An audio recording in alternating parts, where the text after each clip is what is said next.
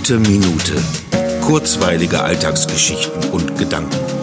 Mein Name ist Matthias Hecht und jetzt geht's auch schon los. Manchmal ist mein Fensterplatz, von dem aus ich jede dieser Episoden ersinne, wie der beste Platz im Kino. Bei Tage kann man kaum durch das Fenster hineinsehen, so nehmen mich die Menschen, die den Vorbau des Mülltonnenverschlags unterhalb meines Fensters gerne als Tisch für ihren To-Go-Verzehr nutzen, nicht wahr, wie ich hier sitze und auf eine Idee warte.